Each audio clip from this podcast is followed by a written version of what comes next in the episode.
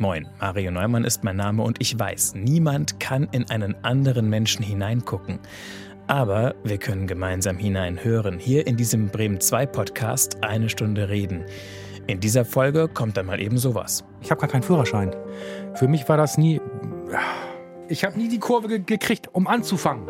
Und dafür werde ich mich jetzt wahrscheinlich mein Leben lang vor anderen Leuten rechtfertigen müssen. Mike Fernandez Alvarez ist sonst eigentlich gar nicht so der Typ für irgendwelche Verlegenheiten. Im Gegenteil, er lebt bewusst, intensiv und macht das, was er machen will, heute. Dabei steht er zu seinen Gefühlen, insbesondere auch gegenüber seinen Kindern. Als meine Kinder geboren worden sind, da war es um mich geschehen. Ja, ich muss schon sagen, dass ich früher schon ein kleiner Lebemann war. Ne? Ich bin viel feiern gegangen und bin auch mal falsch abgebogen. Aber als mein Sohn dann geboren worden ist, da habe ich dann schon gemerkt, und jetzt musst du eigentlich nur noch für ihn da sein. Ne? Dann kam ja meine Tochter drei Jahre später und da war es genauso. Die geben einem so viel. Es gibt nichts Schöneres, wenn ihm ihr Kind sagt, Papa, ich liebe dich. Das ist das Allerschönste auf der Welt. Mike Fernandez Alvarez ist ein Familienmensch und gleichzeitig auf Partnersuche. War als Kind viel im Theater, wo sein Stiefvater als Beleuchter gearbeitet hat, denkt manchmal noch an seine verstorbene Oma oder an seinen Vater, den er nie wirklich kennenlernen konnte. Das Gespräch mit ihm empfinde ich als frische Pizza mit Käse im Rand. Einfach eine runde Sache hier in der ARD Audiothek. Hallo, Mike Fernandes Alvarez. Hallo, Herr Neumann. Das ist jedes Mal eine große Überraschung, was passiert, wenn ich losgehe mit dem Schild, auf dem steht eine Stunde reden. Und diesmal war ich in Bremen-Walle unterwegs auf dem Wartburgplatz. Dort war Wochenmarkt und dort sind einige Menschen entlang gelaufen und dann kamen so drei gemeinsam. Da habe ich schon gedacht, oh ja, da könnte was dabei sein. Eine Frau und zwei Männer. Und dann guckt man ja erst und man sieht sich so und ich war mir nicht sicher. Und dann habe ich freundlich gefragt, wäre das denn was für Sie, eine Stunde reden? Und einer von den dreien, Mike Fernandez Alvarez, hat gesagt, ja, machen wir. Jetzt darf ich Sie herzlich willkommen heißen. Dankeschön. Ich weiß von Ihnen nichts. Wir kennen uns fünf Minuten. Sie haben was gesagt, als ich nochmal angerufen habe, um mich zu vergewissern, ob Sie wirklich auch heute den Termin noch im Blick haben, dass Sie in Schwachhausen leben. Ich sehe ein Nicken. Richtig. Und als wir eben ins Funkhaus gegangen sind, haben Sie was gesagt von wegen, so schick haben wir es bei uns bei der, ich glaube, es war BLG. Richtig, genau. Das ist die Bremer Lagerhausgesellschaft. Ja. Ich nehme an, da arbeiten Sie. So ist es. Was sind Sie dann vom Beruf? Wie heißt das offiziell? Äh, Fachlagerist. So. Sie sind, Sie haben ein Alter, Sie sind 49 Jahre alt. Ja. Sehen aber heute ein bisschen jünger aus. Das kommt durch diese Baseballkappe, die Sie aufhaben. Mag sein. Es ist eine Footballmannschaft aus den USA. Richtig. Kansas City. Kansas City Chiefs. So. Wollen Sie noch kurz fünf Sätze über sich sagen, was man so als Steckbrief auf jeden Fall wissen dürfte, könnte, müsste? Ja, wie gesagt, ich bin 49 Jahre alt, habe zwei Kinder, bin geschieden, mache sehr viel mit meinen Kindern, gehe gerne ins Kino, gehe sehr gerne zum Fußball, SV Werder Bremen. Und äh, ja, bin lebenslustiger, froher Mensch, der jeden Tag versucht, das Leben zu genießen. Ich finde das genial, dass Sie gesagt haben, ich lasse mich auf dieses Abenteuer ein. Es war gar nicht mehr so früh am Tag. Ich glaube, es war schon.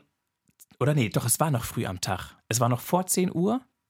Na, nee, es war schon nach 10, da bin ich mir sicher. Warum?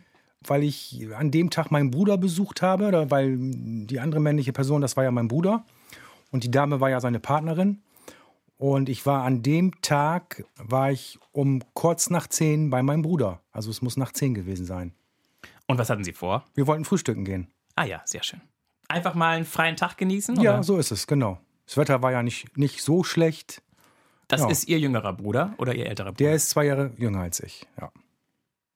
Und haben Sie ein enges Verhältnis? Mal mehr, mal weniger. Also er ist äh, auch sehr eingebunden. Er ist ja Koch vom Beruf, aber eigentlich haben wir doch schon ein sehr enges Verhältnis und äh, sehen uns auch regelmäßig, gehen auch mal zusammen zum Fußball. Aber ansonsten gibt es manchmal so Phasen, da sehen wir uns nicht so oft. Warum ist es Ihnen wichtig, dass Sie sich sehen? Sind Sie so ein Familienmensch? Ja, auf jeden Fall. Familie ist für mich das Allerwichtigste.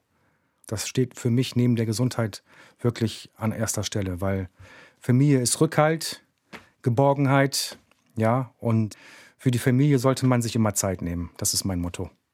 So, und ich vermute, dass Ihre Vorfahren irgendwo aus einem Land kommen, wo man entweder Spanisch oder Portugiesisch oder was in die Richtung spricht. Sie sehen aber, wenn ich das sagen darf, Sie sehen ganz normal typisch bremisch aus. Ja, Also, also- Sie haben eine helle Hautfarbe. Also ich bin in Bremerhaven geboren. Mein Vater ist Deutscher. Von denen hat meine Mutter sich aber getrennt. Da war ich drei Jahre alt. Und dann hat sie einen Spanier kennengelernt. Dessen Namen habe ich dann angenommen. Und daher kommt der Name. Mein Stiefvater ist Spanier, kommt aus Vigo.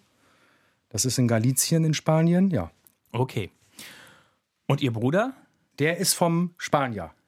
Weil das hat man gesehen, ne? Dunkle Haare, bisschen dunklere Haut. Ich habe nur noch in Erinnerung, dass er ein bisschen kräftiger war als. Auch das. Aber er ist auch größer als ich. Stimmt. Ja, also mein Sohn hat mal gesagt, Papa, du bist eh der Kleinste in der Familie, ne? Also da habe ich kein Problem mit.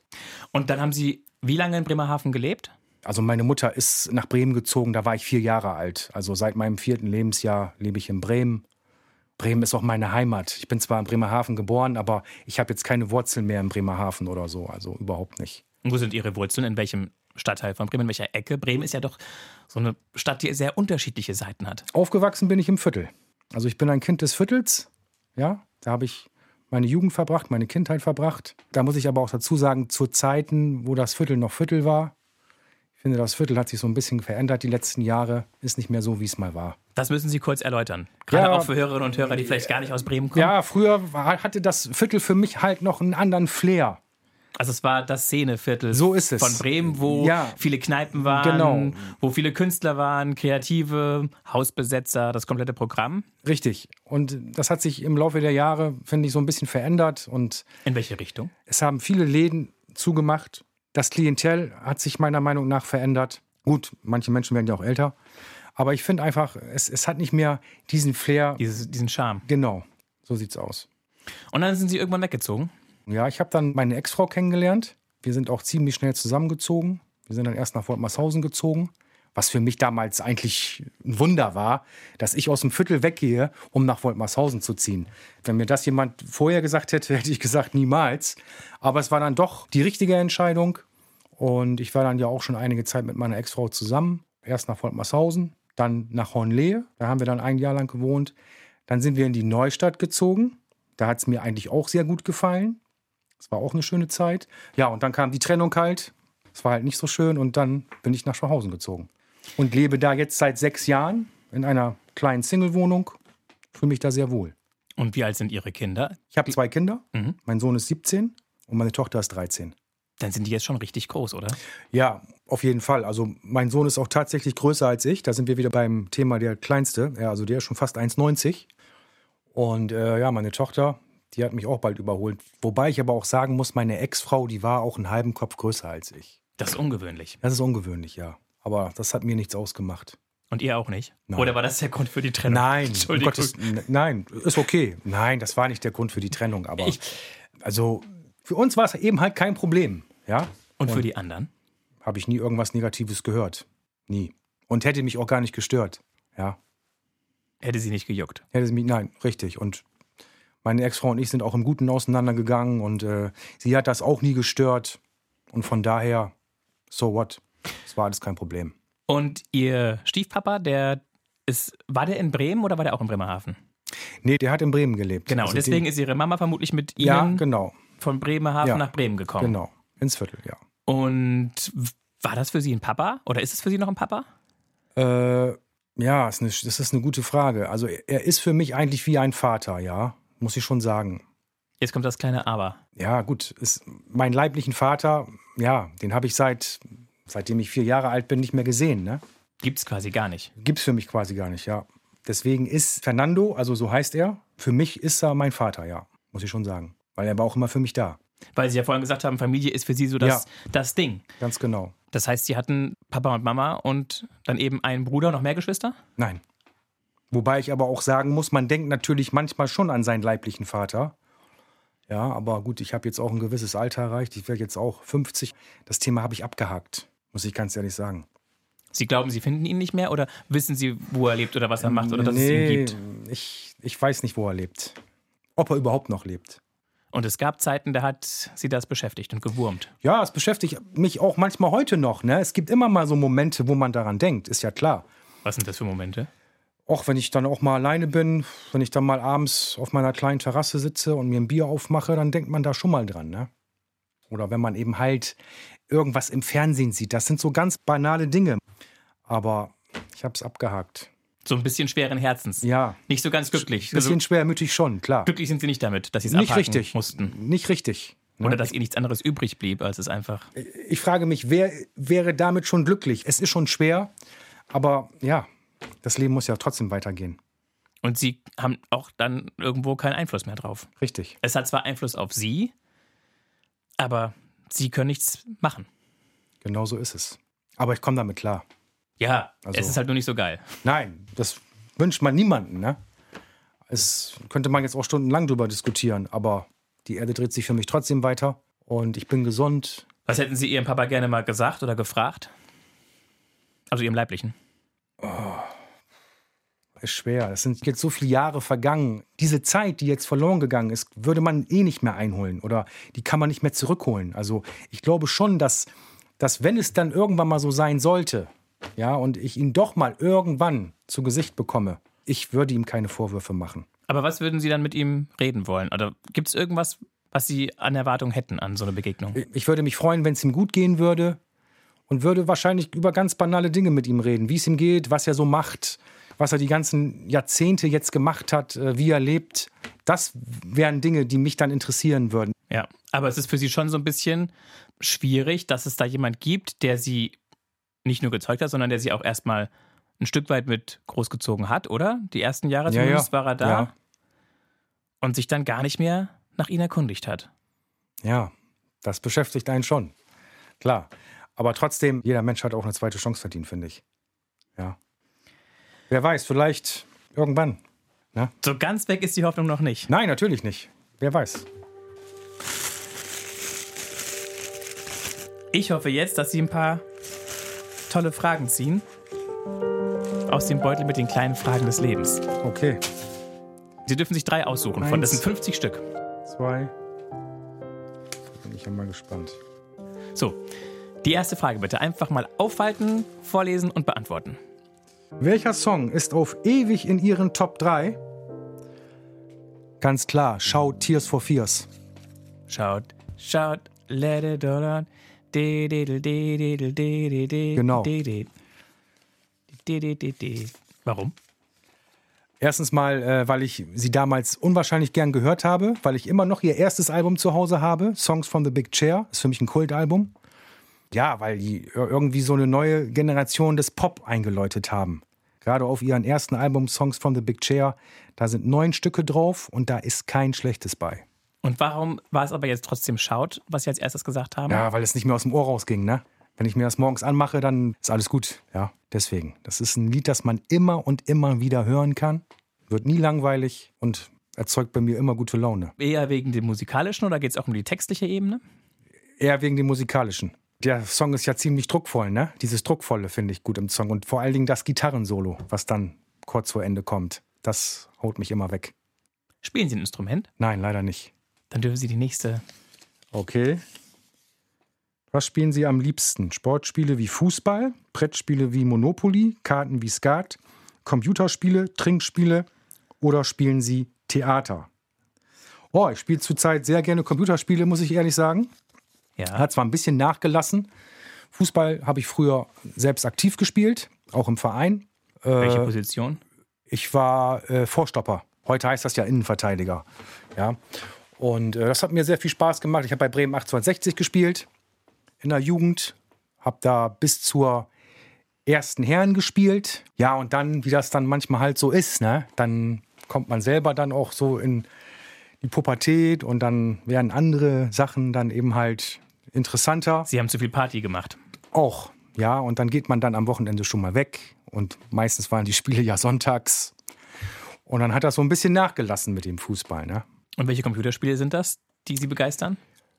Survival, ne? So The Last of Us habe ich alle beide Teile gespielt. Dann natürlich das klassische FIFA und eben halt Rennspiele.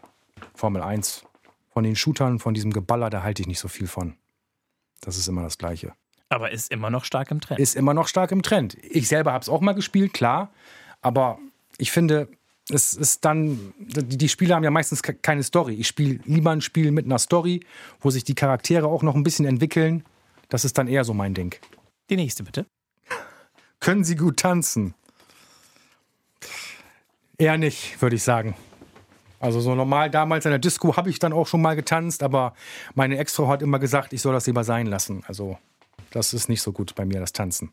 Das heißt, wir haben jetzt den Trennungsgrund gefunden? Nein, auch nicht. Das war auch nicht der Trennungsgrund. Aber über den Trennungsgrund spreche ich hier auch nicht. Also haben Sie sich fest vorgenommen? Ja, das, nein, da möchte ich nicht drüber reden. Das muss man auch. Das nicht. war aber auch nichts Schlimmes, aber nein, das, das gehört hier nicht hin, finde ich.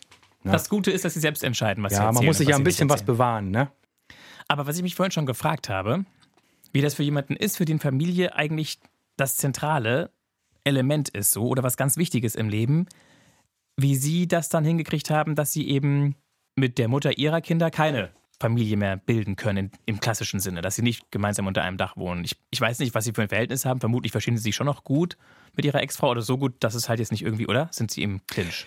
Nein, wir sind nicht im Clinch. Also wie gesagt, wir sind auch ein, eigentlich im Guten auseinandergegangen und wir haben auch das gemeinsame Sorgerecht für unsere Kinder beibehalten.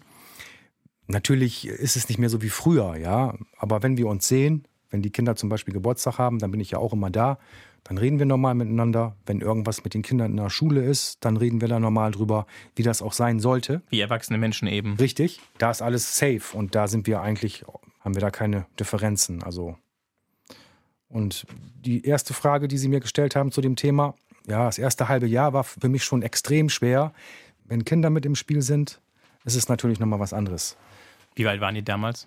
Meine Tochter war damals fünf und Jerome war elf. Und wenn dann die Kleine fünf war und ich dann heute, und ich sehe heute noch ihr Gesicht, so in einigen Momenten, das war schon schwer, ne? Also das. Gut, und es ging halt nicht mehr. Und warum? Das haben Sie gesagt, das ist, gehört nicht hierhin? Andere Paare trennen sich auch, ne? Also von daher. Kommt vor. Es ist halt so, ne? Es, es sollte dann halt nicht sein. Und äh, und dann waren die aber auch immer regelmäßig bei Ihnen? Ja, diese, jedes Woche. Also ich bin nicht so dieser zwei Wochenenden Papa, ne? Meine Kinder können kommen, wann sie wollen. Ob das nun heute ist oder morgen oder am Wochenende. Mittlerweile hat sich das ein bisschen gewandelt. Meine Tochter, die ist jetzt in der Pubertät, die kommt nicht mehr so oft. Die macht jetzt lieber was mit ihren Freundinnen. Mein Sohn kommt regelmäßig noch jedes zweite Wochenende. Ja, und dann geht man halt ins Kino oder man geht zu Oma und Opa. Er bringt dann auch meistens seine PS4 mit und zockt viel bei mir. Ne? PlayStation 4. PlayStation 4, ja. Er spart jetzt gerade auf eine PS5, aber die kann man ja noch nicht kaufen. Ja. Und äh, also nein, es ist mir schon wichtig, auch Zeit mit den Kindern zu verbringen. Es ist mir auch klar, dass das natürlich, wenn er jetzt nächstes Jahr in die Ausbildung geht, wird das da wahrscheinlich dann auch ein bisschen weniger werden. Aber die Kinder müssen ja auch mal irgendwann in die weite Welt hinausgeschickt werden. Müssen selbstständig Und werden. Ganz genau. Aber wie gesagt, meine Tür steht für meine Kinder immer offen. Ich habe auch noch nie ein Wochenende abgesagt oder noch nie einen Termin, sei es Arzt oder Schule oder Elternabend. Da gehe ich hin, wie sich das gehört als Vater. Das werde ich auch weiter so beibehalten. Zu den Großeltern heißt dann zu ihrem, Pap zu ihrem Schieferpapa und zu ihrer Mama? Ja, auch, aber wir sind auch regelmäßig bei meinen Ex-Schwiegereltern. Weil zu meinen Ex-Schwiegereltern habe ich noch ein sehr gutes Verhältnis. Mit meinem Ex-Schwiegervater gucke ich jedes Werder-Spiel. Wir haben Sky, also wir teilen uns das. Also der Sky-Receiver steht bei ihm zu Hause und wir gucken immer Werder oder Champions League. Wir trinken Kaffee, wir gehen auch mal ein Bier trinken. Ja, und dann gehe ich halt auch mit den Kindern dorthin. Ne? Und dann, was man dann halt so macht bei Oma und Opa. Ne? Die Kinder essen dann am meisten, weil es da mal schmeckt. Und äh, ja. Und so Ausflüge? Ja. Gab es da so Favoriten? Ja. Meinen Sie jetzt, als die Kinder klein waren? Momente, an die Sie gern zurückdenken? Waren Sie viel im Bürgerpark? Ja, ich war sehr viel im Bürgerpark. Mein Sohn ist als, als kleines Kind Lauffahrrad gefahren wie ein Weltmeister. Also der ist wirklich, der ist abgepisst mit dem Ding und der braucht auch keine Stützräder fürs Fahrradfahren lernen. Der ist nahtlos vom Lauffahrrad aufs Fahrrad. Konnte sofort Fahrrad fahren und das war bei meiner Tochter genauso. Das ist toll, ne? Ja, ja dann auch nach Bremerhaven in den Zoo. Freizeitparks waren wir viel und er hat unwahrscheinlich gern mit Lego gespielt. Ja, man denkt natürlich oft an die Kindheit seiner Kinder zurück, ne? Und man, und man vermisst das auch, ne? Klar die werden viel zu schnell groß. Ist das so? Ja, auf jeden Fall. Wenn ich heute noch an meine Tochter denke, als Baby, würde ich mir schon noch mal gerne wünschen. Weil ich bin sowieso von Natur aus sehr kinderlieb. Ne? Also Kinder sind ja nun mit das Wichtigste, was wir haben in unserer Gesellschaft, finde ich. Aber noch mal eine andere Partnerin finden und noch mal Kinder kriegen, war für Sie keine Option? oder? Also nein, also Kinder bin ich ganz klar, ist, da bin ich mit durch. Ja, ich habe einen Jungen und, und ein Mädchen, so wie es eigentlich sein soll. Das heißt, Und Sie kennen das mit Das, beiden das, Kindern? ist, das ist Ja. für mich, also mit selbst einem wenn, ich, mit einem weiblichen Nachwuchs. So. selbst wenn ich jetzt eine Partnerin finden würde, also Kinder kommen für mich nicht mehr in Frage. Und ich werde auch nicht mehr heiraten. Sollte man nur einmal im Leben tun, ist meine Meinung. Man kann auch zusammenleben, ohne verheiratet zu sein. Das haben mir früher auch immer oft ältere Menschen erzählt. Ich wollte das nie glauben, aber heute weiß ich das, dass die recht hatten. Gut, manche machen es ja am Ende des Tages auch wegen steuerlichen Vorteilen Ja, oder das stimmt. wegen anderen Absicherungsgeschichten, Krankenversicherung oder was auch immer dann da. Aber ich muss auch, auch noch dazu sagen, ich bereue nicht einen einzigen Tag, den ich mit meiner Frau zusammen war. Das ist doch schon mal stark. Ja, auf jeden Fall. Ich wollte jetzt fragen, wo Sie sich kennengelernt haben, aber ich weiß nicht. Im Stubo. Okay, also in der Disco. In der Disco. Es sah erst gar nicht so aus, als ob sich das so, so, so weiterentwickelt, ja. Ich war 30, sie war 20. Ich habe erst gedacht, das ist so eine Disco-Bekanntschaft, aber es hat sich dann doch mehr daraus entwickelt, wie man sieht. Also Sie haben Ihren Bruder, Sie haben Ihre Eltern, Sie haben Ihre beiden Kinder, Sie haben die Ex-Schwiegereltern. Wer gehört noch zur Familie von Mike? Ich habe hab natürlich auch einen sehr, sehr guten Freund. Der heißt auch Mike. Er ist selber verheiratet, hat auch zwei Kinder, wohnt in der Neustadt. Das ist eigentlich so mein Bezugspunkt ansonsten. Ich habe aber auch sonst viele Freunde. Ich habe noch einen sehr, sehr guten Freund, der ist aber leider vor Jahren nach München gezogen, wegen einer Frau und äh, lebt jetzt dort. Der ist aber mittlerweile auch getrennt. Mit denen bin ich aber auch jeden Tag per WhatsApp in Kontakt oder wir telefonieren mal. Und er hat mir versprochen, und wenn du das jetzt hörst, mein Freund, oder wenn du das hören solltest, du hast mir versprochen, dass du nach Bremen kommen willst. Mindestens mal für ein Wochenende. Ja. Wenn nicht wieder ganz, oder? Ich würde mich un unwahrscheinlich freuen. Ich, ich wollte auch immer schon mal nach München runter, aber es, es passt von der Zeit einfach nicht. Ein wichtiges Thema für Sie, das haben Sie mir auch schon gesagt, als wir uns da getroffen hatten in Bremenwalle, ist, dass Sie eine Werder-Raute im Herzen tragen. Ja, das stimmt. Wie kam es dazu? Ja, seit meinem sechsten Lebensjahr glühender Werder-Fan, ja. Damals als kleiner Steppke im Stadion, Ostkurve noch nicht überdacht, Westkurve noch nicht überdacht, die Südtribüne noch ein bisschen älter mit Holz und so. Es hat mich gepackt, die ganzen Europapokalabende. Ich habe mit Werder so viele schöne Erinnerungen. Ich habe aber auch mit Werder viel gelitten. Ja. Aber das Schöne hat mit diesem Verein immer überwiegt. Und äh, deswegen auch mit Freunden so viel Schönes erlebt mit Werder. Werder wird immer mein Verein sein. Egal ob erste Liga, zweite, dritte oder vierte. Ich werde diesem Verein niemals den Rücken kehren. Haben Sie auch ein Werder-Tattoo? Nein, ich habe überhaupt keine Tattoos. Ich wollte mir aber immer schon mal einen stechen. Und wo Sie es jetzt gerade sagen, ich wollte mir immer schon mal irgendwas mit Werder stechen lassen, aber ich weiß einfach nicht was. Denn das ist ja nicht mal eben so, ne? Wenn man sich ein Tattoo stechen lässt, dann sollte da schon was sein, was einem auch gefällt. Bleibt für immer. Eben. Vielleicht mache ich es irgendwann nochmal. Auf die Wade oder ich weiß es nicht. Machen Sie Sport? Ah, da bin ich ganz ehrlich, in letzter Zeit kaum noch. Also ich gehe eigentlich gerne schwimmen, aber ja, kam, kam die Pandemie, ne?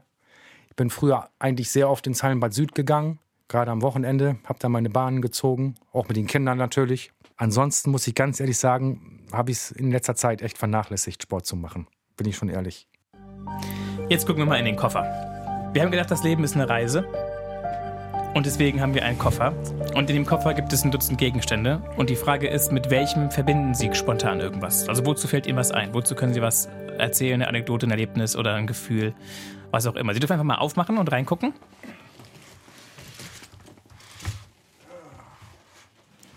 Oha, das ist aber jetzt schwierig. Es ist schwierig, sagt er. Man hört Sie nicht so gut, wenn Sie nicht am Mikrofon Das ist sind. aber jetzt schwierig. Ja. Ich soll mir eine Sache jetzt raus, rausnehmen und da irgendwie mir was. Ja, was zu erzählen. Ich weiß, die Entscheidung für die eine Sache ist eine Entscheidung gegen die andere. Das ist leider so. Herr Fernandes Alvarez. Aber Ich nehme das Herz. alles klar. Es ist also eine Pappschachtel geworden in Ja. Herzform, Ja. in Rot, Ja, auf der als Verzierung nochmal zwei kleine Herzen draufkleben. ja. Warum die Herzschachtel? Ja, weil als meine Kinder geboren worden sind, da äh, war es um mich geschehen. Seitdem meine Kinder auf der Welt sind, sehe ich viele Dinge ganz anders. Auch klarer. Wie meinen Sie das? Ja, ich, ich muss schon sagen, dass ich früher schon ein kleiner Lebemann war. Ne? Ich bin viel feiern gegangen, war eigentlich jedes Wochenende feiern. Bin auch mal falsch abgebogen, wobei ich sagen muss, das war jetzt nichts irgendwie Kriminelles oder Sie so. mussten ne? nie ins Gefängnis. Nein, um Gottes Willen, nein, nein. Aber als mein Sohn dann geboren worden ist, da habe ich dann schon gemerkt. Und jetzt musst du eigentlich nur noch für ihn da sein, ne?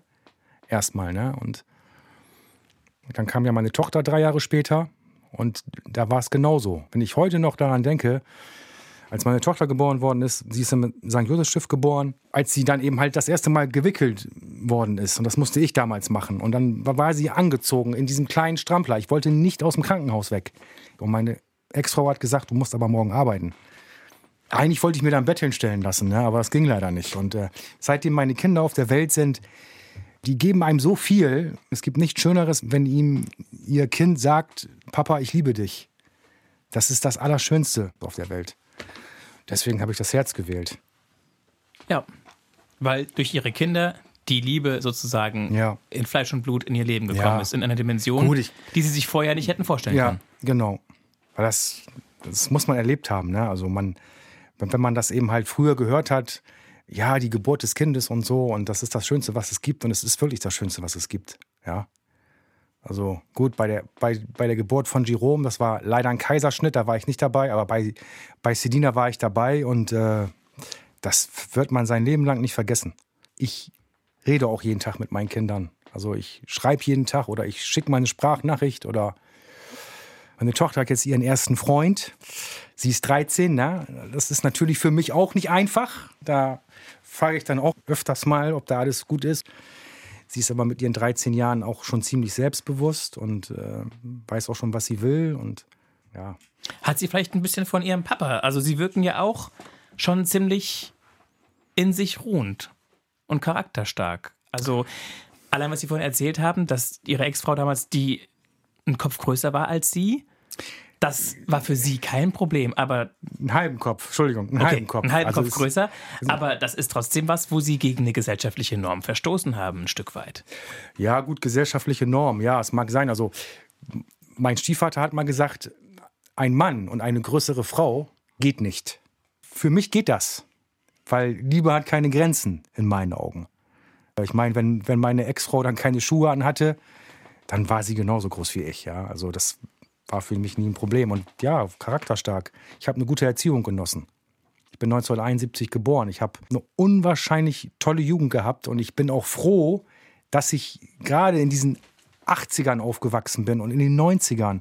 Mann, ich hatte noch eine Kindheit. Ja, ich meine, Sie meinen ohne digitalen ja, Schnickschnack. mein Facebook war der Spielplatz oder der Bolzplatz. Wir sind im Sommer morgens um 8 aus dem Haus, wenn Ferien waren, bis abends um 6 ins Stadionbad, haben da abends Müll eingesammelt, damit wir für den nächsten Tag eine Freikarte bekommen haben. Ja, super. Und wir haben gegenseitig aufeinander aufgepasst. Wenn es denn mal so war, haben wir angerufen aus der Telefonzelle, gibt es ja heute auch nicht mehr. Mama, kann ich noch eine Stunde länger? Ne? So dieses Klischee. Wenn die Laternen angehen, musst du nach Hause kommen. Ja, Das war bei Ihnen so. das war bei mir so, ja. Und da mussten Sie sich auch melden. Da musste ich mich auch melden. Das habe ich auch gemacht. Ich bin auch heute noch immer ein pünktlicher Mensch. Ich bin noch nie zu spät zur Arbeit gekommen. Und wenn ich irgendwo hingehe, dann bin ich eigentlich auch immer zehn Minuten vorher da. Ja, das habe ich so in mir drinne. Und ja, mir wurde schnell beigebracht, dass man sich gegenüber Menschen respektvoll verhält, dass man jemanden nicht nach seiner Hautfarbe oder nach seiner Religion beurteilt, sondern für mich sind alle Menschen gleich. Und wir haben alle nur eine Uhr auf dieser Welt, die irgendwann abläuft. Und wir sollten doch einfach normal miteinander umgehen. Und das ist ja nun mal leider in der heutigen Zeit in unserer Gesellschaft nicht mehr so. Und es ist eigentlich schade. Und äh, Was haben Sie gemacht, wenn es Konflikte gab, wenn Sie anderer Meinung waren als Ihr Stiefpapa oder Ihre Mama? oh, wir haben da eigentlich immer drüber geredet, ne? Und ich finde auch, man kann auch alles ausdiskutieren und man sollte auch sich niemals aus einer Diskussion rausstehlen, ne? Denn wer wegläuft, macht in meinen Augen einen Fehler. Man sollte sich schon seinen Problemen und seinen Ängsten auch stellen, ne? weil durch Reden kann man dann auch vieles klären. Deswegen sage ich meinen Kindern auch immer, wenn ihr mal Scheiße baut, egal was das ist, dann sagt das, man kann das klären. Was war so das kniffligste Problem, dem Sie sich stellen mussten, wo Sie vielleicht doch kurz in die Versuchung gekommen wären, wegzugehen? Zumindest ein paar Schritte erstmal? Gab es sowas mal irgendwann? Kann ich nee, eigentlich nicht. Also Oder Ängste, wie Sie es gerade genannt haben? Probleme und Ängste? Ängste habe ich eigentlich keine. Also ich lebe eigentlich angstfrei, muss ich ganz ehrlich sagen. Weil ich habe immer versucht, mich meinen Ängsten zu stellen, ja. Ja, das, darauf wollte ich hinaus. Ja. Ob's da, ob's da was, ob Sie da eine Episode erzählen können, wo das, wie das konkret aussah. Als meine Oma an Krebs erkrankt ist Und ich muss dazu sagen, ich hatte ein sehr inniges Verhältnis zu meiner Großmutter. Da das war ich, die Mutter ihrer Mutter. Genau. Da hatte ich schon Angst, ja, dass das dann sehr, sehr schnell geht. Und es war dann eine sehr lange Sache. Und da hatte ich schon Ängste, ne, dass sie dann auch, auch stirbt. Und gut, sie ist dann auch letztendlich leider gestorben. Und ja, da, Aber die Zeit bis dahin konnten Sie mit ihr noch gut, gut ja, konnte nutzen? Ich noch, oder? Ja, konnte ich noch gut nutzen und wir hatten da auch noch viel Kontakt. Ich habe mich dann auch, auch viel um sie gekümmert, aber ja. Hat sie noch in Bremerhaven gelebt? Nee, oder? sie hat auch in Bremen gelebt, aber ich, als, als sie gestorben war, da war ich halt nicht da, ne? Da war ich halt nicht bei ihr, ne? Ich habe das dann äh, am ersten Weihnachtstag, äh, es muss 2012 gewesen sein, habe ich dann am ersten Weihnachtstag erfahren, dass sie gestorben ist. Das war für mich eine harte Erfahrung, weil ich nicht da war, ne? Aber hätte es was. ich habe sie geändert? halt nicht mehr gesehen, ne? Ich habe mhm. sie da halt nicht mehr gesehen und das beschäftigt mich auch heute manchmal noch. Aber konnten Sie sie dann loslassen oder? Ja, klar. Ich, ich weiß ja, wo sie ist. Wo ja. ist sie? Ja, sie ist im Himmel, ne? Putzt die Sterne. Ja. Haben Sie auch eine religiöse Erziehung oder? Nein. Aber es ist für Sie klar, dass nach dem Tod das Wesen eines Menschen oder der Geist oder wie nennen Sie es, noch irgendwo. Ich kann mir einfach nicht vorstellen, dass unsere Seele dann weg ist ich glaube schon, dass da irgend noch was ist. Man hört es ja auch immer wieder von anderen Menschen, die diese Nahtoderfahrung schon mal gemacht haben, dass die dann ganz oft sagen, dass da irgendwas gewesen ist. Ich kann mir schon vorstellen, dass da irgendwas noch sein kann. Zumindest habe ich Sie so verstanden, dass es für Sie etwas ist, was Ihnen so eine Art Trost ist, dass Sie wissen, ich weiß, wo sie ist. Ja. Sie ich, ist im Himmel und putzt die Sterne. Das ist für mich so mein Empfinden, ne? dass es ihr da auch vielleicht besser geht und dass sie da jetzt eben halt nicht mehr leiden muss, ne? weil sie musste dann ja auch am Ende der Krankheit dort dann doch schon leiden. Ne? Ja, und da ist und, der Tod ja definitiv dann ist es, eine Endstation ja, genau. und der Schmerz löst sich ab. Genau. Von der leiblichen Hülle, auf jeden Fall ist der Schmerz dann zu Ende. Das ist genau. richtig. Ja. Also eine Erlösung in dem Sinne. Ja, auf jeden Fall. Wie alt war sie? 92. Also auch schon ganz schön alt. Ja, das ist trotzdem, sie war immer da für mich und ich habe viel Zeit mit ihr verbracht. Wird immer in meinem Herzen bleiben. Wenn ich sie noch einmal umarmen könnte, würde ich da schon eine Menge für geben. Was hat sie gemacht vom Beruf? Hatte sie, sie war im Theater. Sie war im Abonnementsbüro im Theater am Goetheplatz. Mein Großvater war im Theater, der war in der Beleuchtung. Mein Stiefvater ist jetzt auch schon seit 42 Jahren im Theater, macht Bühnentechnik. Das ist ja lustig. Ich habe als Kind auch viel Zeit im Theater verbracht. Ja. Und Ihre Mama? Die hat in der Gastronomie gearbeitet. In der Küche oder? Nee, alles. Also Tresen, Küche. Hatte auch meinen eigenen Laden. Das hat nicht so funktioniert. Und dann haben Sie irgendwann gesagt, ich will ins Lager. Ja, ursprünglich hatte ich ja einen ganz anderen Plan. Ne? Also ich wollte ja eigentlich Fußballprofi werden, muss ich dazu sagen. Man hat so diese kleinen Jugendträume, ne? Das hatte eben halt nicht funktioniert. Nein, ich, ich habe dann den ganz normalen Weg. Ich habe ich hab eine Schulausbildung gemacht, habe dann eine Ausbildung gemacht zum Kaufmann im Einzelhandel. Danach war ich dann bei der Bundeswehr vier Jahre. Das ist aber lang. Gut, vier Jahre, ja, es ist eine lange Zeit. Bei der Bundeswehr hat es mir dann nach, nach den vier Jahren nicht mehr so gut gefallen. Es gab da so ein paar Probleme mit den Versetzungen und so. Und der Versetzungsort, der hat mir dann nicht so gefallen. Wo hätten Sie denn hingesollt? Ja, ich, Dresden, ne? Und äh, nein, das, das wollte ich dann halt das ist eine riesengroße Stadt. Ist eine riesengroße Stadt. Das ist, ja, das ist das Venedig von Deutschland, sagt man immer, ne? Schön die Semperoper und so, ne? Klar ist das eine schöne Stadt. Aber nee, damals zu der Zeit war das nichts für mich. Hatten Sie Vorbehalte gegen Ostdeutschland? Nein, überhaupt nicht. Ganz im Gegenteil. Ostdeutschland gehört zu Deutschland. Und es muss auch endlich mal damit aufgehört werden, immer noch zu sagen, die Ossis. Da wird mir immer noch viel zu viel rumdiskutiert. Dann ja. war es Ihnen zu weit weg von der Familie. Ja, das war einer der Gründe, genau. Dann hatte ich damals auch eine Freundin und. In Bremen. In Bremen und äh, ja, das. Und vorher waren Sie in welcher Kaserne? Ich war in Dörferden. Also meine Grundausbildung hatte ich in Hannover gemacht.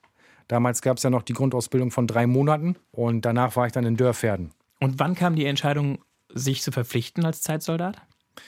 Ja, ich bin nach meiner Ausbildung zur Bundeswehr gegangen und dann hat es mir da eigentlich sehr gut gefallen. Also ich erstmal ja für den Wehrdienst ganz normal. Erstmal ganz normal den Wehrdienst gemacht, erst also die Grundausbildung. Nach der Grundausbildung kommt man dann ja in seine Stammeinheit. So und da hat es mir dann ganz gut gefallen. Warum? war ein schönes Umfeld dort. Die Vorgesetzten waren sehr nett. Ich war im Stab eingesetzt, also Büro. Und dann natürlich auch damals das Geld. Ne? Man konnte bei der Bundeswehr gutes Geld verdienen. Ne? Ja, dann habe ich mich halt für vier Jahre verpflichtet. Und Sie hätten auch noch weitergemacht, wenn Sie nicht nach Dresden gemusst hätten? Ich glaube schon. Wobei man natürlich auch heutzutage dann sich manchmal schon sagt, Mensch, hättest du damals mal weitergemacht bei der Bundeswehr. Ne? Vielleicht hätte es eine dicke Karriere gegeben. Hättest wahrscheinlich, was weiß ich, zum Stabsfeldwebel hätte es vielleicht noch gereicht oder so. Ne? Aber ich sage immer, du darfst nicht in die Vergangenheit schauen, weil was nicht ist, ist nicht mehr. Immer nach vorne gucken. Aber die Bundeswehr ist jetzt ja auch nicht immer von allen so gemocht. Oder da gibt es ja auch immer wieder mal den einen oder anderen kleinen Skandal, weil Leute da zu viel Alkohol trinken oder irgendwelche komischen Rituale haben oder. Ja, es gab jetzt ja vor ein paar Tagen erst wieder vom Wachbataillon gab es ja erst wieder einen Bericht im Fernsehen, dass es da wohl zu schwerwiegenden Vorkommnissen gekommen sein soll. Wobei ich aber auch sagen muss, die Bundeswehr wird mir teilweise dann doch in ein zu schlechtes Licht gerückt. Was ich eigentlich fragen wollte, war, wie waren Ihre Erfahrungen? Haben Sie da irgendwas mitgekriegt? Fanden Sie was merkwürdig, komisch, fragwürdig? Überhaupt nicht. Ich habe während meiner Bundeswehrzeit überhaupt keine komischen Dinge mitbekommen. So komische Aufnahmerituale jetzt zum Beispiel, das gab es damals nicht. Also Und das sind ja, waren fast nur Männer, ne? Es waren fast nur Männer, ja. Wir hatten im San-Bereich, also im Sanitätsbereich, da waren auch Frauen, ne? Und ist ja auch kein Problem. Ich meine, warum soll eine Frau nicht zur Bundeswehr gehen, ne?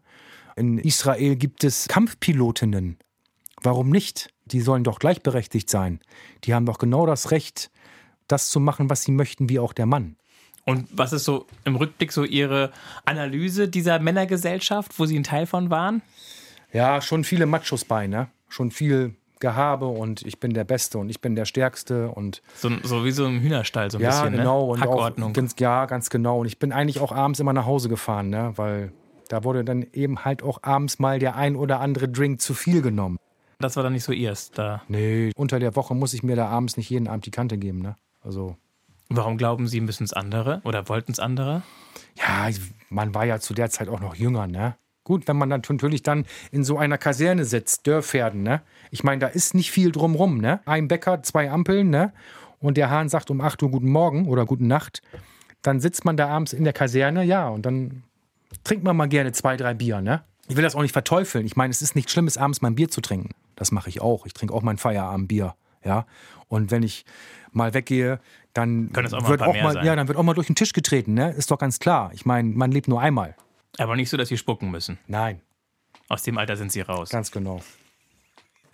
So. Und sind ja. Sie dann mit dem Zug gefahren oder hatten Sie schon immer ein Auto? Ich muss dazu sagen, ich habe gar keinen Führerschein. Das ist selten. Das ist selten, ja. Also ich habe eigentlich immer meine Chauffeure gehabt. Ich hatte immer Freunde, die ein Auto hatten. Und ich bin auch ein passionierter Fahrradfahrer. Und es ist aber nie zu spät. Meine Ex-Frau hat jetzt äh, vor kurzem ihren Führerschein gemacht mit 40. Und ich bin unwahrscheinlich stolz darauf, dass sie das noch gemacht hat. Und Dann hatten Sie damals als Family keinen Führerschein. Nö, das, das war der Trennungsgrund. Nein, das war auch nicht der Trennungsgrund. aber den werden Sie auch nicht mehr aus mir rauskitzeln. äh, aber nein, das war so. Aber wie, also, also in Bremen braucht man keinen Führerschein. Ich kann in Bremen alles so wunderbar zu Fuß oder mit öffentlichen Verkehrsmitteln oder mit Fahrrad erreichen. Und natürlich bereut man es manchmal schon, gerade so auch aus beruflichen Gründen hat das natürlich auch Vorteile. Für mich war das nie irgendwie. Kein Reiz. Oder war Geld nicht da? Nein, das hat jetzt mit Geld nichts zu tun gehabt. Es war, das ich habe da eigentlich nie mich so richtig mit beschäftigt. Aber alle anderen ich, um sie herum haben es ja gemacht, oder? Ich habe nie die Kurve ge gekriegt, um anzufangen. Ich habe es einfach versäumt. So. Ne? Und Hatten Sie noch THC in den Haarspitzen? THC? Ja, ich kenne einen, der hat wegen Kiffen Nein. nie angefangen ja, mit der Fahrschule. Gut, da jetzt, das, das ist, ist jetzt ein anderes Thema. Habe ich früher auch mal gemacht. Aber ist dann auch wieder schnell so gewesen, dass ich es nicht mehr gemacht habe. Ich habe jetzt auch vor einem Jahr aufgehört zu rauchen. Ich rauche auch nicht mehr. Sie haben einfach keinen Führerschein gemacht. Ich habe einfach keinen Führerschein gemacht. Ich habe hab einfach nie den Dreh gekommen, um anzufangen. Und dafür werde ich mich jetzt wahrscheinlich mein Leben lang vor anderen Leuten rechtfertigen müssen, denn man hört es ja immer wieder, wenn man mal gefragt wird, wie du hast keinen Führerschein. Aber ja. Sie sind doch eigentlich, das, aber, da können Sie doch sagen, Quatsch, Sie sind doch der Vorreiter schlechthin. Aber ich bin doch kein schlechter Mensch, weil ich keinen Überhaupt Führerschein, nicht, im ne, Gegenteil, weil ich keinen sind, Führerschein habe. Sie sind ich doch mein, der viel bessere Mensch. Ich meine, was das Klima betrifft. Ja, Klima ist so ein Ding. Es wird mir zu viel über Klima gesprochen in letzter Zeit. Wird mir zu sehr gehypt. Ich finde, wir haben auch in diesem Land Dinge, die wichtiger sind, über die man mal reden sollte. Klar, man muss den Kindern, den muss man wirklich auch eine Erde hinterlassen, die lebensfähig ist, ja. Da habe ich auch überhaupt nichts gegen. Und die Kinder sollen auch auf die Straße gehen und sollen das auch nach außen tragen. Aber trotzdem, wir haben auch Dinge, die in diesem Land auch wichtig sind. Zum Beispiel? Wenn ich jetzt zum Beispiel mal so an das Finanzielle denke in diesem Land, an das Soziale, das soziale Gleichgewicht zum Beispiel, dass die Spirale zwischen Arm und Reich immer größer wird, dass Rentner, die in diesem Land 40, wahrscheinlich teilweise 45 Jahre lang gearbeitet haben, die dieses Land auch wieder mit aufgebaut haben, damit wir in diesem Luxus leben können, dass die heutzutage mit ihrer kleinen, mickrigen Rente nicht klarkommen, dass manche Rentner nicht wissen, wie sie ihre Miete bezahlen sollen, dass ich am Bahnhof alte Menschen sehe, die nach Pfandflaschen wühlen in Mülleimern. Da kriege ich echt eine Krawatte, ne? weil das kann eigentlich nicht sein. Daran sollte man mal was ändern. Dass man auch vielleicht mal ein bisschen mehr für Kinder macht, wie manche Schulen aussehen oder dass immer noch viele Kita-Plätze fehlen. Jetzt auch während der Pandemie sind die Kinder komplett hinten runtergefallen. Meine Tochter und mein Sohn waren monatelang zu Hause während des Lockdowns. Das mit diesem Online-Unterricht, das hat teilweise nicht so gut funktioniert. Dann gibt es ja auch Kinder, die kommen aus sozial schwächeren Familien. Was haben die noch für Chancen? Die haben so viel an Bildung verloren, ja, so viel, dass die, das können die nicht mehr aufholen. Daran muss man arbeiten. Das ist auch so ein Thema, finde ich, das auch sehr, sehr wichtig ist. Auch dann die innere Sicherheit. Es wird immer alles aggressiver. Ich fühle mich zum Beispiel am Bahnhof nicht mehr sicher, obwohl ich ein Mann bin. Okay. Aber zu gewissen Zeiten, man muss aufpassen. Das ist, es wird immer schlimmer. Haben Sie schon negative Erfahrungen gemacht? Nein, habe ich nicht.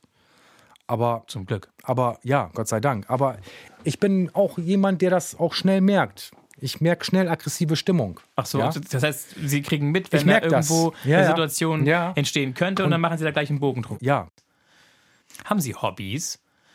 ja, ich höre sehr gerne Musik und ich lese gerne. Was Gehe gerne ins Sie? Kino. Was ich gerne lese, ich lese sehr gerne Sachen über den Zweiten Weltkrieg. Dann lese ich sehr gerne Thriller.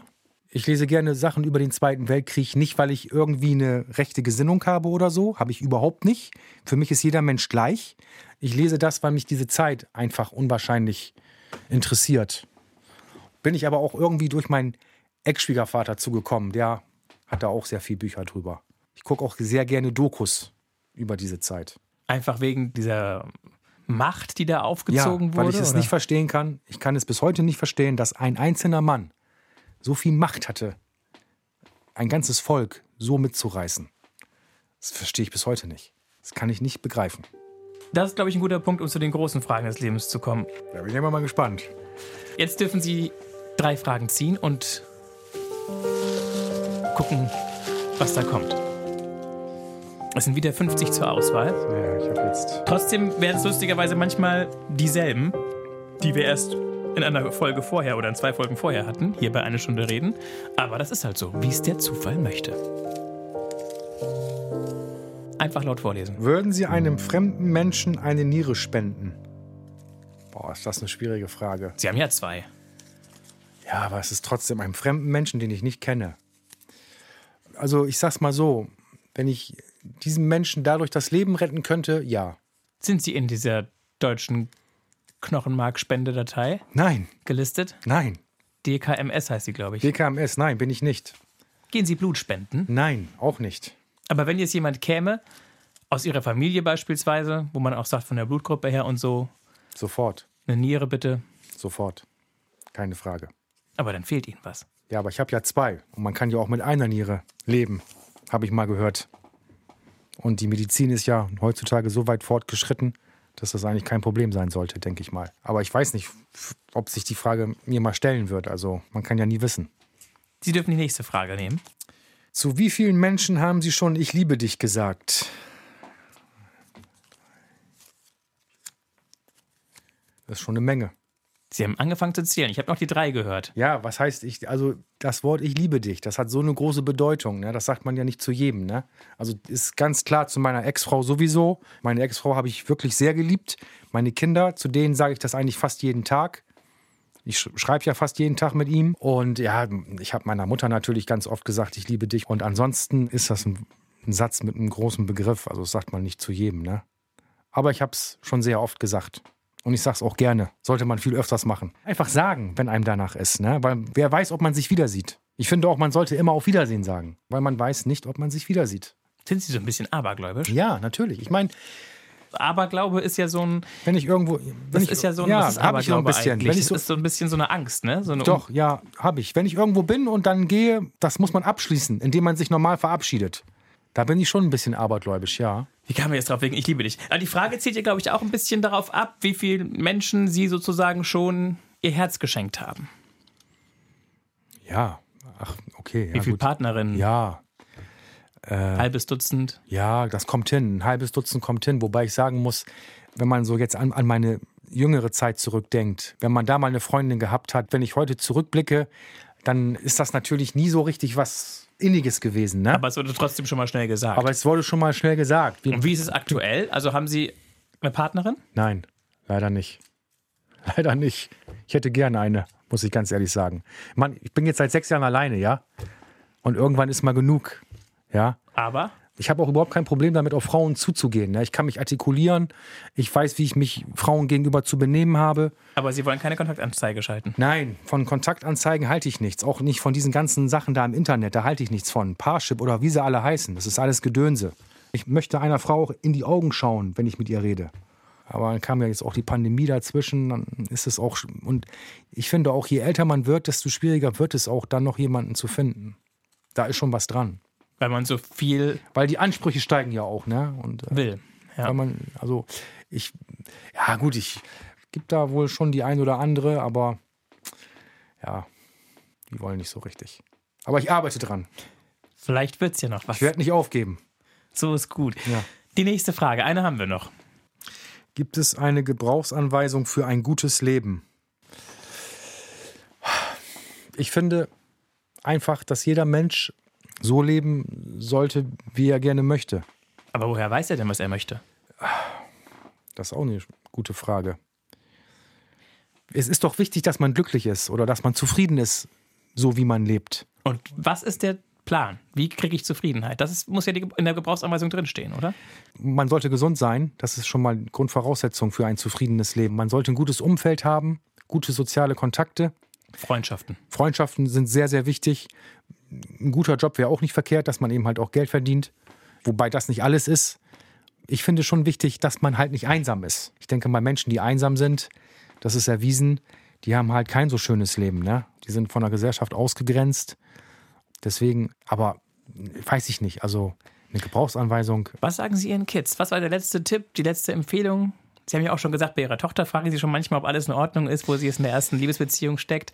Meinen Kindern sage ich immer wieder, bildet euch und nochmal bildet euch. Ihr seid jung, euch steht die ganze Welt zu Füßen, macht da was draus, versucht euch so viel Bildung zu holen wie möglich, seid Menschen gegenüber immer respektvoll, seid demütig und geht immer euren Weg und macht immer das, was ihr möchtet und was euch Spaß macht. Ja, das war ja schon so ungefähr Das die ist, das ist, dass sie einfach auch zufrieden sind und dass sie auch so sind, wie sie sein wollen, ne? dass sie sich nicht verbiegen lassen äh, sollen und äh, dass sie einfach so leben, wie sie möchten. Dass ich das als, als Vater immer akzeptiere. Ja, also Kamen die in, irgendwann in so ein Alter, wo Marken eine große Rolle spielten? Markenklamotten? bei meinen Kindern eigentlich nicht so. Bei gewissen Dingen schon, zum Beispiel bei Schuhen, ne? Also da muss es dann schon der Air Force von Nike sein, ne? Kriegen sie auch, ja. Aber dass sie jetzt so total auf Marken fixiert sind, nein. Ich finde sie auf der einen Seite sogar sehr bescheiden. Also meine Tochter freut sich über die kleinsten Dinge, ja. Also ich weiß noch, wir haben sie, da habe ich noch mit meiner Ex-Frau zusammengelebt. Da haben wir sie Weihnachten mal so ein bisschen auf die Schippe genommen. Sie sollte ein neues Fahrrad bekommen und da haben wir ihr nur die Klingel eingepackt. Die hat sie dann ausgepackt.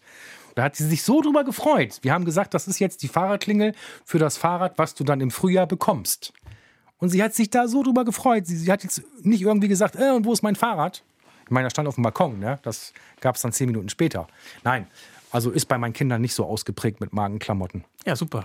Das ist vielleicht auch so ein Trick, oder? Einfach bescheiden sein, nichts Ja. auf irgendwelches Getue und Genau. Getöse geben, sondern Ja, ganz genau. genügsam und Also ich muss keine Versace-Hose anhaben oder Stichwort guter Job, was Sie eben gesagt haben. Sie haben ja vorhin erzählt, Sie waren bei der Bundeswehr, hatten sich dann da für vier Jahre verpflichtet und dann hätten Sie weitermachen können, hätten aber an einen anderen Standort gemusst, nicht mehr in Dörferden, sondern dann in Dresden, auch mit D, aber war für Sie trotzdem zu viel Unterschied, zu weit weg von der Heimat, vom Freundeskreis, auch von der Freundin damals und ja, wo ging es denn dann hin für Sie? Mussten Sie sich richtig bewerben oder gab es irgendwo einen Kontakt? Ja, oder? ich bin dann erstmal wieder zurück zu der Firma, wo ich meine Ausbildung gemacht habe. Ich habe ja eine Ausbildung zum Tabakwarenfachverkäufer gemacht im Einzelhandel. Das klingt nach Bütchen. Bei Herrn Rühmeier war das in der Lloyd-Passage, aber den Laden gibt es dort nicht mehr. Und da wollten Sie hin? Ich bin danach wieder zurück. Tabakwarenfachverkäufer. Ich habe da erstmal wieder gearbeitet, eine, eine Zeit lang. Ja, nach meiner Bundeswehrzeit. Klar, ich habe das ja gelernt. Ich habe mir gesagt, ach, mach doch das erstmal. So, und dann hat das dann irgendwann mir nicht mehr so viel Spaß gemacht und dann bin ich so in diese Handelslogistik-Lagerschiene gekommen. Und so, so bin ich dann halt bei der BLG gelandet. Und da fühle ich mich eigentlich sehr wohl. Was müssen Sie da machen? Wir machen für Chibo Ware zusammenstellen, Ware annehmen, Ware einlagern, Ware auslagern, LKWs be- und entladen. Ich fahre auch Gabelstapler. Es ist ja das größte Hochregallager in Europa, ne? Also in dem Hochregallager von der BLG, da ist mehr Stahl verbaut als im Eiffelturm. Und wie empfinden Sie das Miteinander der Kolleginnen und Kollegen dort? Ist das ein großes Team? Ist es auch so ein bisschen Familie? Ja, ich ich denke an die gibt- Zeiten, wo es noch einen Freimarktsumzug gab und der BLG-Truck von den Auszubildenden Ja. der BLG, der war immer schon ganz amtlich. Ja, ja, die machen schon, schon viel für für die Auszubildenden, ne? Also haben auch ein schönes Ausbildungszentrum am Rehdeich Nord. Jetzt wollten Sie gerade ansetzen mit es gibt. Es gibt. Aber es gibt natürlich auch, wie in jeder Firma auch, es gibt auch mal Reibereien unter den Kollegen. Es gibt auch mal Neid. Es gibt auch mal Mobbing. Ja, und es gibt auch mal Stress. Das gehört nun mal dazu im Berufsleben. Und da herrscht auch manchmal ein rauer Ton. Da muss man halt mit umgehen können. Ansonsten ist es ein tolles Klima. Geht Sie gerne hin. Ja, auf jeden Fall. Müssen Sie Schichtarbeit machen? Ja, Früh- und Spätschicht. Und welche finden Sie besser? Oh, ich habe eigentlich, mittlerweile mache ich eigentlich gerne Spätschicht. Habe ich früher eigentlich nicht so gemocht, die Spätschicht, aber ja, man kann halt ein bisschen länger schlafen, ne? Und wann kommen Sie dann heim? 22 Uhr Feierabend, aber ich habe es ja nicht so weit. Ich bin dann so kurz vor elf zu Hause. Das ist eigentlich alles im Rahmen. Das ist auch noch so ein Ding, wo ich mal was zu hören wollte. Sie sind ja ganz schön rumgekommen, lieber Mike Fernandes Alvarez in Bremen. Sie haben in mindestens fünf unterschiedlichen Stadtteilen gelebt, wenn ich vorhin richtig mitgezählt habe. Vier. Okay, gut. Viertel, Woltmershausen, Hornlehe, Neustadt. Neustadt. Oh, sch- Schwachhaus. Fünf. Stimmt, Schwachhausen, ja. Ganz kurz und knackig. Welche Schlagwörter fallen Ihnen zu welchem Stadtteil ein? Was steht aus Ihrer Sicht, aus Ihrem persönlichen Erleben wofür? Und was fanden Sie wo super und wo furchtbar? Ja, Viertel natürlich das Multikulturelle, ne? Also Fanden ich, Sie gut? Fand, fand ich gut. Also ich bin ja auch multikulturell aufgewachsen. Ja, ich bin mit Türken, Arabern, Portugiesen, Kroaten, Italienern. Das prägt das Viertel für mich von damals. Und auch diesen Flair, den es ja heute teilweise immer noch hat, wenn man da schönes Bier trinken geht im Litfass. Ja. Ja, Hornlehe, würde ich sagen, ist dann schon ein bisschen mehr grün. Ja. Mehr Und Natur. mehr Natur. Woltmershausen, da kam ich zuerst nicht so mit klar. Ist, Zu bürgerlich ist, ist, oder ist, zu kleinkariert? ist, ja, war mir so, so ein bisschen, weil das zu dem Zeitpunkt auf der anderen Seite der Weser war. Das war ja das erste Mal, dass ich auf der anderen Seite der Weser gewohnt habe. Das war für mich totales Neuland. Ne? Und alleine wäre ich da auch niemals hingezogen. Ich bin ja damals mit meiner Ex-Frau dorthin gezogen. Ne? Aber habe ich mich dann auch nach einer Zeit sehr wohl gefühlt. Ja, Von weil, den Leuten her? Weil wir da auch so? Mhm. sehr nette Leute kennengelernt hatten. Wir hatten sehr nette Nachbarn, mit denen wir auch befreundet sind, auch heute noch. Und von daher war das da eigentlich auch sehr schön. Dann sind wir jetzt bei der Neustadt. Also die Neustadt, muss ich ganz ehrlich sagen, für mich auch ein ganz toller Stadtteil. Man hat den Werdersee um die Ecke, tolles Flair, viele Einkaufsmöglichkeiten. Man ist auch schnell in der Stadt und auch dieses Multikulturelle wieder. Ne? Da hat man ja auch dann verschiedene Nationalitäten. Und was mich da auch sehr geprägt hat, da haben wir die längste Zeit gewohnt und da haben wir auch wirklich super tolle Leute kennengelernt. Schwachhausen. Meine Eltern leben schon seit über 20 Jahren in Schwachhausen. Meine Ex-Schwiegereltern wohnen in Schwachhausen. Die wohnen 100 Meter Luftlinie von mir entfernt. Und fühle ich mich sehr, sehr wohl. Ich habe die Straßenbahnhaltestelle genau vor der Haustür, die 8. Ich bin in zwei Minuten im Bürgerpark, in fünf Minuten am Bahnhof. Und es ist eben halt auch dieses Bürgerliche, ne? Das merkt man schon, ne? Also in Schwachhausen äh, hat man ein ruhiges Leben. Da hat man nicht so diesen Trubel wie im Viertel oder in der Neustadt. Das ist Ihnen ganz, finden Sie ganz angenehm. Mittlerweile ja. Also ich möchte das nicht mehr missen, ne? Man hat dann da schon seine Ruhe, ne? Und wenn ich dann morgens im Sommer oder im Frühling im Bürgerpark gehe, spazieren und der Tau noch so ein bisschen auf dem Rasen liegt und so, Das ist Lebensqualität. das ist toll. Oder man geht in die Meierei, trinkt einen Kaffee. Das ist schon pure Lebensqualität. Hat man aber auch in den anderen Stadtteilen, davon ganz abgesehen. Ne? Also ich muss dazu sagen, meine Ex-Frau hat ja auch einen neuen Partner. Der ist in Ostlepshausen aufgewachsen und der hat sich da jetzt ein Haus gekauft. Ja. Und ist auch schön da. War ich auch schon gewesen, ne? Also man kann aus jeder Ecke was machen. Auf jeden Fall. Ein guter Job, haben Sie vorhin gesagt, gehört mit zum Rezept für ein, für ein zufriedenes Leben. N nicht unbedingt. Damit man keine Geldsorgen haben muss oder auch damit man sich ein bisschen selbst verwirklichen kann. Was ist für Sie das Wichtigere am Arbeiten? Arbeiten muss Spaß machen. Ich habe viele Kollegen, die oft sehr rumjammern, unzufrieden sind. Und zu denen sage ich dann immer, warum veränderst du dich dann nicht? Wenn du hier unzufrieden bist, dann versuch dich zu verändern. Es gibt immer die Möglichkeit, vielleicht dann was zu finden, was dich mehr ausfüllt, ja, oder wo du dich entfalten kannst oder wo du dir neue Ziele setzen kannst, ja. Also wenn ich irgendwann merken würde, es macht mir bei der BLG keinen Spaß mehr, dann muss ich mich verändern. Weil jeden Morgen aufzustehen und schon lustlos zur Arbeit zu gehen, das kann einen nicht zufrieden machen auf Dauer. Das kann es nicht sein. Was ist das, was Ihnen Spaß macht an dem Job, wenn Sie sehen, wenn der LKW voll ist oder leer ist, dass Sie sehen, ist es ein Ergebnis da? Ich habe jetzt was gemacht und es ist jetzt eine Viertelstunde oder eine halbe Stunde vergangen und jetzt ist ein Ergebnis da. Richtig. Und das sehen wir ja tagtäglich, ne? weil bei uns geht es ja auch viel um Zahlen. Ne? Wir wickeln den ganzen Warenfluss von Chibo für Polen, für Tschechien, für Österreich und auch für die ganzen Märkte hier im Bremer Umland ab. Das, das sind die Rewe-Märkte, überall halt, wo es Chibo-Produkte gibt. Ne? Und wenn man dann sieht, da ist wieder was geschafft und da sind wieder 10 LKWs vom Hof, ne? oder man hat wieder 150.000 Stückzahl geschafft, dann macht einen das zufrieden, klar. Und man kriegt dann ja auch das Feedback, dass man gute Arbeit geleistet hat.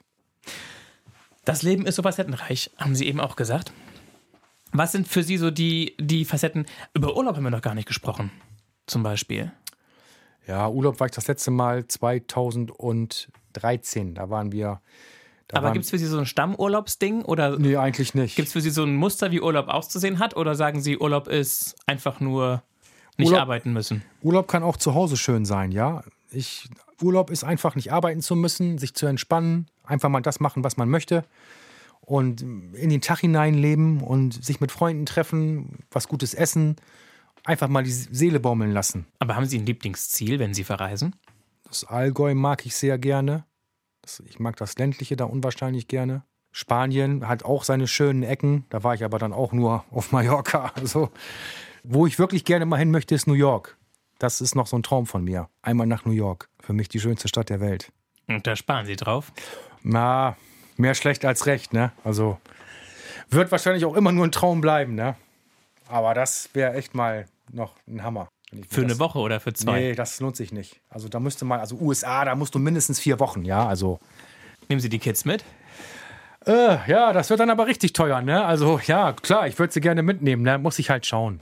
Bisschen Zeit habe ich ja noch, hoffentlich. Was verbinden Sie mit New York? Ja, New York ist so eine, so eine pulsierende Stadt, die niemals schläft, ne? Ich meine, Manhattan ist ein Stadtteil, der hat 1,2 Millionen Einwohner. Das muss man sich mal reinziehen, ne? Ein Stadtteil ich gucke auch unwahrscheinlich gerne Serien im Fernsehen. Wenn die in New York spielt oder Filme, die in New York spielen, gucke ich eigentlich grundsätzlich immer. Ne? Hat sich so halt im Laufe der Jahre so herauskristallisiert, dass Sie New York einfach meine Stadt ist. Ein offizieller New York-Fan. Auf jeden Fall. Und welche Ziele haben Sie noch? Ich möchte auf jeden Fall gesund bleiben, dass meine Familie gesund bleibt.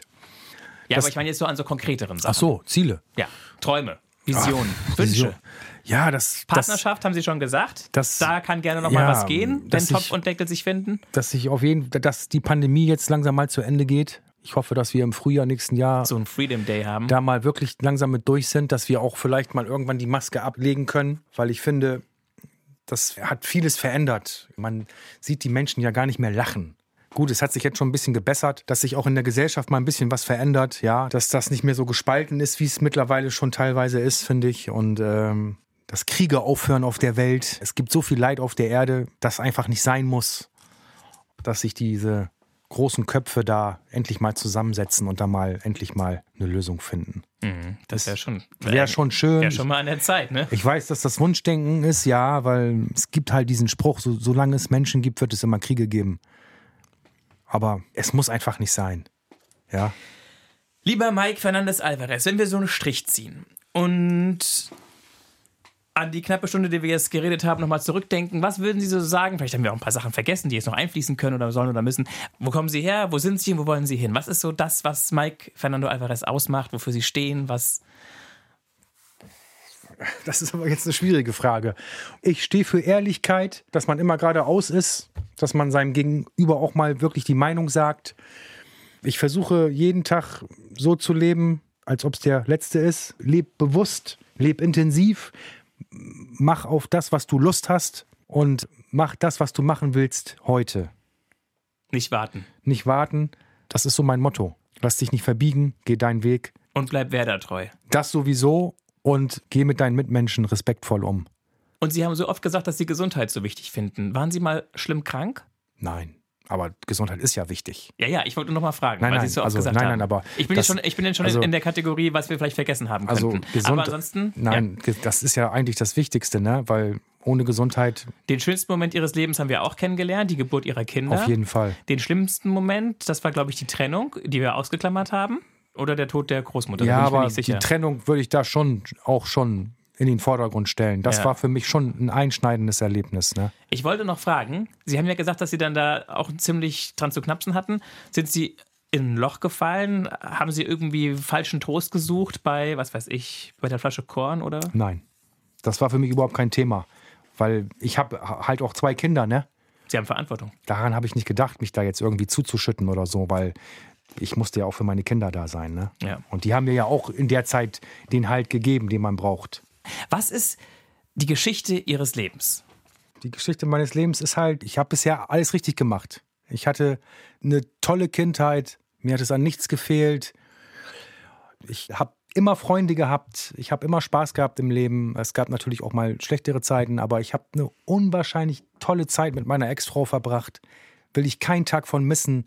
Und ich habe zwei tolle Kinder. Ich schaue jetzt nur noch nach vorne und das ist eigentlich so die Geschichte meines Lebens, weil was noch kommt, kann ich nicht beantworten, weil ich, Naja, die Reise nach New York. ich, ich weiß nicht, was morgen ist. Ich lasse es auf mich zukommen und ich lasse mich treiben. Und ich hoffe, dass es aber immer so positiv weitergeht.